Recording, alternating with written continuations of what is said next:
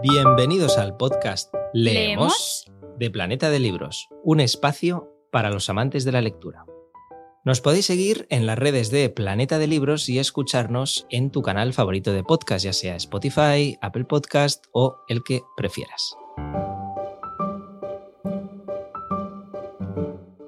Muy buenas a todos y a todas, encantado de volver a saludaros en esta nueva edición del podcast Leemos. Soy Eduardo Martín, periodista cultural y una de las voces que acompañan en este espacio para todos esos amantes de la buena literatura. Y además, eh, esta vez lo hacemos para seguir repasando las novedades del mes de mayo porque son muchas muy interesantes y para poder hacerlo, para poder repasar todas, tengo aquí a mi lado a la brújula que marca el rumbo del podcast, la periodista Mar Gallardo. ¿Qué tal, Mar? Oye, me ha encantado que me hayas llamado brújula, que me consideres brújula literaria. Tengo que reconocer que si entro en una librería, pierdo un poco el norte. No sé, no sé. A ti, ¿tú qué haces cuando entras en una librería? Porque yo me voy para todos lados, me lo miro todo y vamos, que si entro en una librería, luego llego tarde a todos los sitios. Lo que suele ayudar es preguntarle al, al, librero, a la librera, para que, bueno, para que nos ayuden, que siempre están ahí para ayudarnos. Y la verdad es que es un, lujo que, que agradecemos demasiado poco, creo. Yo creo que sí, así que has estado, has estado muy bien allí, Edu. Eh, y otra manera, también otra opción, si, si no puedes ir hoy a una librería y hablar con tu librero, es quizá escuchar este podcast. Hombre, pues eso sería muy idílico, ¿no? ¿Verdad? O sea, que, que nos estén escuchando y escuchando las novedades precisamente entrando en una librería, yo firmo.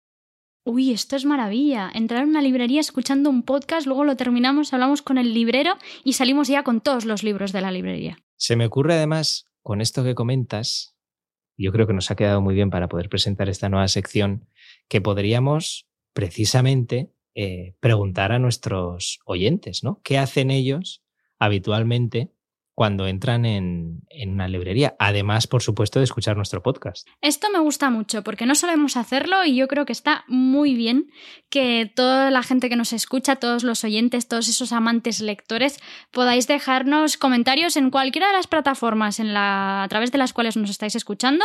Allí mismo podéis dejar un comentario, nos decís, vosotros ¿Qué hacéis cuando entráis en una librería? Y nosotros así luego lo recopilamos y en el próximo capítulo os, os compartimos algunas. La verdad es que siempre, siempre es interesante eh, poder leer, escuchar a esas personas que están detrás de, de las descargas. Exacto. Y para hoy os hemos preparado lo habitual, pero un poco diferente, porque vamos a rescatar esas principales novedades editoriales del mes de mayo y lo vamos a hacer para disfrutar en el camino intentar así que encontréis la lectura que os acompañe en las próximas semanas. Así que vamos a ello. ¿Qué leemos este mes?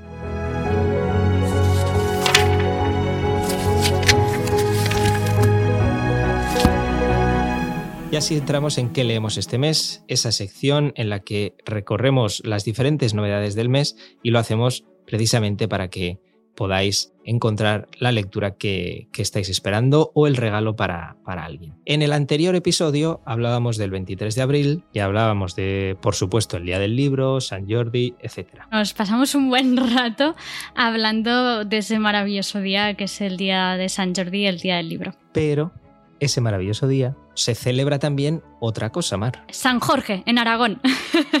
Exactamente, San Jorge en Aragón. Y posiblemente en muchos lugares del mundo se celebren, pero hablo de uno especial. Mm, ah, ya sé, ya sé por dónde vas, creo. Porque el 23 de abril es también el Día de Castilla y León, yo creo. Exactamente, se celebra Villalar, que es una conmemoración de la batalla de los comuneros que este año, atenta al dato, celebra su quinto centenario. Así que fue en 1521. Exactamente, que quinto centenario se dice así como muy rápido, Exacto. pero estamos hablando de 500 Años. años. Y con motivo de esta fecha, la verdad es que se han lanzado, se han publicado diferentes novedades, pero yo creo que la más destacada, sin duda, es Castellano de Lorenzo Silva, que por cierto, portadón, perdonad que lo diga. Portadón. Allí con el rojo Portadón. y el negro Exacto, es de esos que, que según entras en la librería no necesitas táctica, ya vas a ir ahí directo. Y Como explica el propio Lorenzo Silva en, en, el prólogo, es el relato de un viaje de cómo, contra todo pronóstico, alguien que nunca tuvo noción de ser nada en términos de adscripción colectiva y que podría no ser quien lo narra, acaba siendo y sintiendo algo. Me encanta.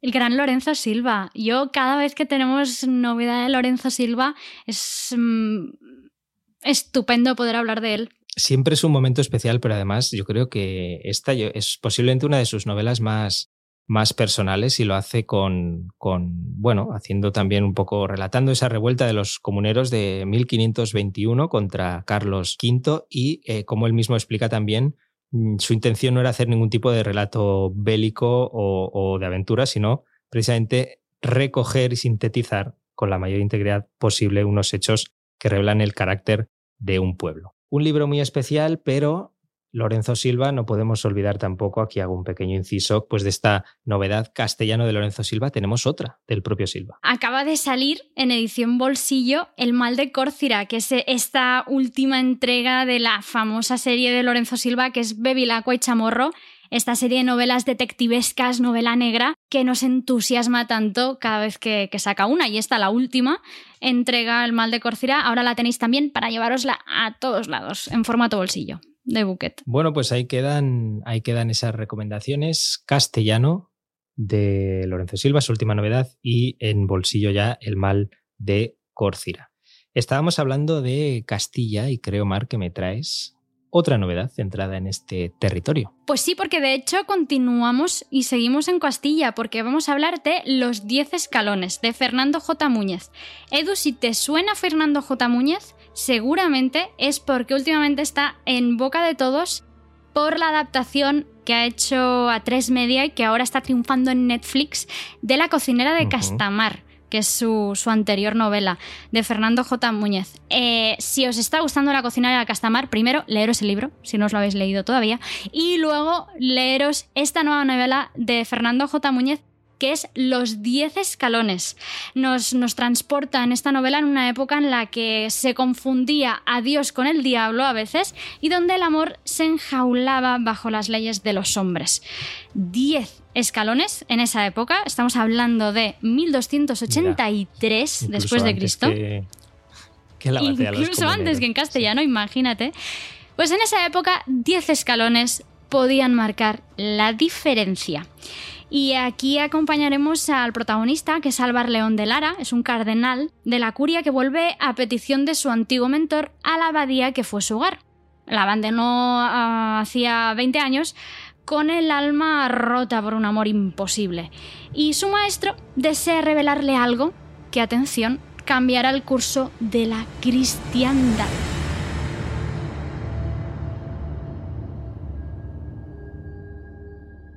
Se dice pronto. Y bueno, aquí esto solo es el inicio, porque todo esto desencadena, vamos, una tragedia, un enigmas, tras puertas ocultas, crímenes inexplicables, símbolos que conducen a pistas y pistas que conducen a trampas. Por aquí en medio te puedes imaginar que vuelve esa mujer del amor imposible que comentábamos antes.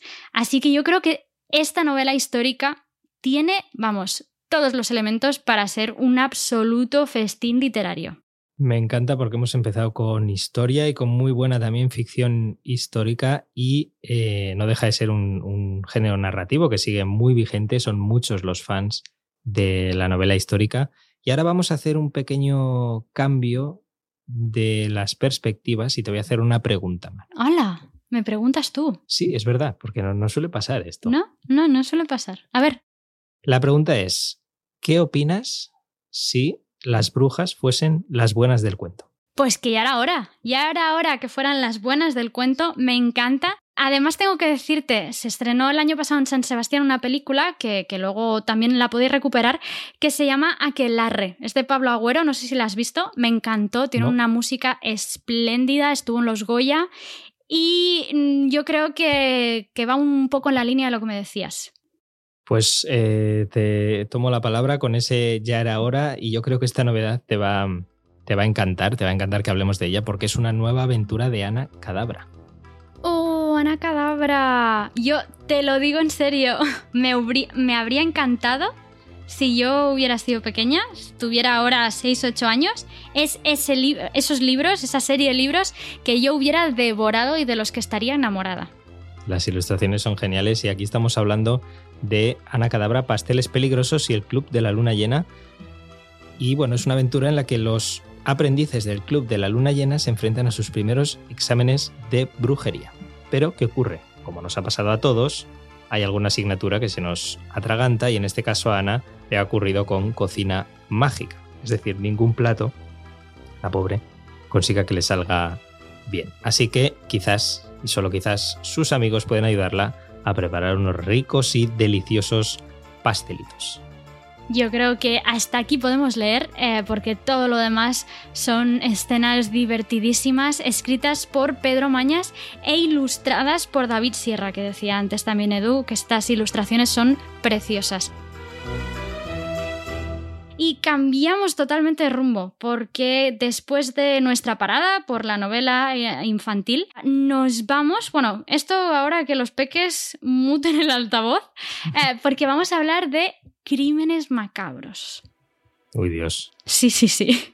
Y te voy a presentar a Men Marías, que es esta nueva autora que yo creo que va a estar en boca de todos bien pronto, porque saca una nueva novela que es La Última Paloma si os fijáis, eh, es de esas, antes hablábamos de la cubierta de, castellano, de esas que, que te hipnotizan cuando entras en la librería.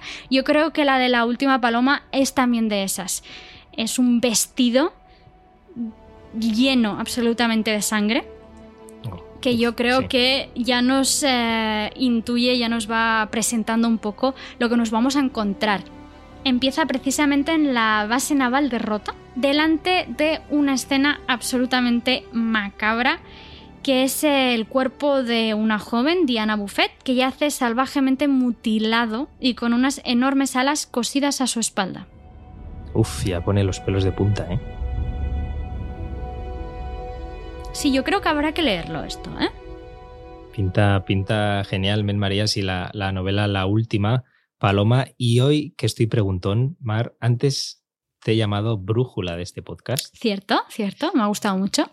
Así que te voy a plantear un acertijo, bueno, un acertijo, te voy a hacer una pregunta que es, si te pregunto por el actual presentador de, precisamente, La Brújula en Onda Cero, ¿De quién estamos hablando? estaba sudando, ¿eh, Edu. Parecía que estábamos en ¿Quién quiere ser un millonario? No, no, pero esta es muy fácil. Ni comodín del público, ni llamada, ni nada. Eh, por supuesto, el presentador actual es el gran Juan Ramón Lucas. Eso es, el gran Juan Ramón Lucas, mítico, mítico periodista que además también es escritor y estrena nueva novela que es Agua de Luna, que es uno de esos libros que además de enganchar, ponen al lector en una encrucijada porque le hacen preguntarse por sus principios morales. Y no está mal de vez en cuando que sean precisamente los libros los que nos remuevan por dentro. Esos son los mejores. Eso a mí es que me encantan este tipo de novelas. Y además tengo que reconocer que me ponen un poco nerviosa, ¿eh? Por eso, cuando además me remueven por dentro y me hacen replantearme cosas. Y toca relajarse, ¿no? Te haces una tila, te pones musiquita. Exacto, y me pongo musiquita como la que te voy a poner ahora. A ver, ¿a qué te suena, Edu, esta música? Me suena a que me entra sueño. Me suena a nana de dormir. Pues un poco, un poco. ¿Y por qué te he puesto yo esta nana? No te la he puesto porque sea la nana delegado en los huesos de Dolores Redondo que le, le canta la madre a la protagonista, porque nos iríamos otra vez a lo macabro. Ah, no, te la pongo porque tenemos nueva entrega de los famosísimos cuentos de Buenas noches para niñas rebeldes. A mí me encantan estos libros y esta vez este libro está centrado precisamente en 100 nombres de nuestra historia. Son 100 niñas rebeldes españolas de la historia de nuestro país que van desde Agustina de Aragón hasta Margarita Salas, pasando por Alaska, o Clara Campoamor, por supuesto, e incluso Karma Ruscalleda. Saltos de gigante por los siglos de la historia, pero siempre, siempre muy interesantes, ¿no? Exacto. Me encanta porque tengo ya regalo perfecto para el cumple de mi sobrina. ¿Has visto? Y bueno, no solo para las sobrinas, sino para eh, los sobrinos también y para los padres y sus madres. Porque yo creo que la lectura conjunta de estos cuentos eh, de Buenas noches para niñas rebeldes es una de las mejores cosas que podemos hacer a nivel familia. Oye, te voy a devolver el favor con nuestra siguiente novedad que a mí me encanta. Ya solo, mm. ya solo ver el nombre me viene a la imagen su voz. Y es que estoy hablando de David Attenborough, que igual el nombre, no, sé si lo he pronunciado bien, pero seguramente la mayoría de los mortales lo pronunciamos así. Exacto. Y, y es esa voz fantástica de los documentales que ahora se publica una vida en nuestro planeta. Creo que te suena, ¿no? Me suena, me suena un poquito solo y tengo muchas ganas, la verdad, de verlo y de leerlo. He dado una pista porque eh, he hablado de documental y es que hay un documental homónimo que es fantástico, está en Netflix, pero si no te quieres quedar ahí y quieres precisamente eh, reposar ese, ese testimonio, entonces yo creo que no hay mejor recomendación que este volumen que publica Crítica y que Sir David Attenborough, que es Sir, eh, eh, nos narra precisamente una, una forma maravillosa de respetar nuestro planeta y corregir nuestros errores. Y lo hace además con conocimiento de causa porque él es eh, uno de los divulgadores más conocidos de, de, la actualidad, de los últimos años, y además fue príncipe de Asturias de Ciencias Sociales en 2009, que no sé si recordabas tú este dato, pero mira, precisamente para, preparar este podcast yo no me acordaba y fue, fue una grata sorpresa. Pues fíjate que tampoco, tampoco me acordaba, pero me parece maravilloso y además poder leer, aparte de escucharle en Netflix, poder leer este libro, que yo creo que además será uno de los libros top para este próximo 5 de junio, que es el Día del Medio Ambiente. Hombre, pues mejor hilado imposible. Exacto, y te traigo otro, otro libro que te puedes comprar para ti, para cualquiera de tus amigos, familia, eh, para también el día 5 de junio, pero bueno, para cada día, porque escucha Edu, pregunta, ¿tú te cuidas? Eh, procuro, la verdad es que sí. Bueno, bien. Entonces, eh, otra pregunta. Dale. ¿Cuidas al planeta cuando comes? Cuando como. Lo intento también. Si antes lo que hablábamos era del testimonio de Attenborough, pues ahora lo que yo os vengo a proponer es un plan de acción con el nuevo libro de Aitor Sánchez. Es el autor de Tu dieta cogea, Tu dieta ya no cogea y ahora publica de nuevo con Ediciones Paidós Tu dieta puede salvar el planeta. Me encanta porque con, con estos tres pedazos de libros ya tenemos ahí como la, el pack completo, ¿eh? Exactamente, bueno, y que no, y no vamos a cerrar la puerta a nuevos libros, ¿eh? eso sí, porque nos encanta. Si hablabas que Attenborough era un gran divulgador, Aitor Sánchez en el caso de, la dieta y de la alimentación eh, también lo es. Y en este caso reflexiona sobre cómo hemos llegado a esta situación de alto impacto medioambiental y analiza precisamente cada uno de los factores que nos han conducido hasta ello. La huella de carbono generada por los kilómetros que recorren nuestros alimentos, el coste de la producción alimentaria, los modelos de explotación animal, el coste social de los alimentos malsanos o la repercusión de los envases de plástico. Así que yo creo que nuestra dieta, además de para cuidarnos a nosotros mismos, también puede servir para salvar el planeta. Me encanta, me encanta porque siempre viene bien precisamente plantearse estas preguntas que, muchas veces en, el día a día pues las ignoramos y que menos que nos las plantee un, un libro, ¿no? Voy a seguir con las adivinanzas, Mar. Yo lo siento, hoy estoy preguntando. Hoy está así, ¿eh? Ya te veo, ya te veo. Eh, si te digo la faraona, ¿en qué piensas? Hombre, pues Lola Flores, ¿no? Exacto. Es que, ¿ves? Me gusta, me gusta que lo primero que sea Lola Flores y no, pues yo qué sé, lo fácil que puede ser pensar en Cleopatra o cosas así. No, Lola Flores. No, no, Lola Flores, por supuesto. Oye, me gustan tus adivinanzas de hoy. ¿eh? Claro, porque estás fina, no te pilla ninguna y entonces estás ahí orgullosa. Bueno, pues de Lola Flores precisamente vamos a hablar y es que Lumberg ha preparado una preciosa biografía ilustrada de, este oh. icono al final de la, cultura española y corre a cargo de Sete González, que, que ha creado esta maravilla que sigue la estela de lo que fue eh, su anterior trabajo, que es la biografía ilustrada Camarón, la leyenda del genio, en esta ocasión se centra en, esa vida de, Lola Flores, que yo creo que, en fin, es lo que decíamos antes, es un icono y además cuenta con unas ilustraciones maravillosas que, acompañan perfectamente a, la vida de, esta artista. Pues oye, a mí el de Camarón me encantó, de verdad. Ah, con lo cual, si el de Lola Flores sigue la misma estela que ese, te digo ya que va a mi lista. Oye, pues con tantísimo arte, yo creo que nos podemos despedir por hoy. Yo creo que lo podemos dejar aquí, sí, porque tenemos, hemos dado muchas recomendaciones, además de la recomendación de entrar en una librería y dejarse llevar también por las recomendaciones del librero o librera. Así que vamos. Llegamos así un día más al final de este programa del podcast Leemos. Ha sido un placer, como siempre, charlar este ratito sobre libros, Mar. Un placer siempre hablar contigo de libros, Edu. Nos encontramos en dos semanas. ¿Dos semanas? Muy bien. Uf, mira, lo hemos dicho a la vez casi. ¿eh? Bien. Exacto, dos semanas eh, tendremos nuevo programa y si os apasiona la lectura ya sabéis dónde encontrarnos. No os vayáis todavía porque os espera el audiolibro. Y la pista de hoy para adivinar el audiolibro que os tenemos preparado es que vuelve uno de los personajes femeninos en general de la novela española más maravillosos de los últimos años, obra de María Dueñas.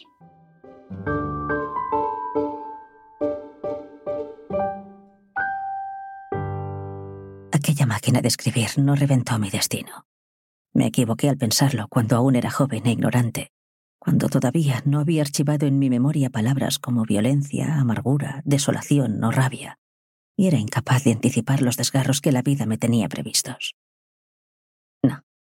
Mi destino no lo trastocó un inocente mecanismo destinado a juntar letras. Ojalá hubiese sido así. Pero el porvenir me reservaba un azar distinto.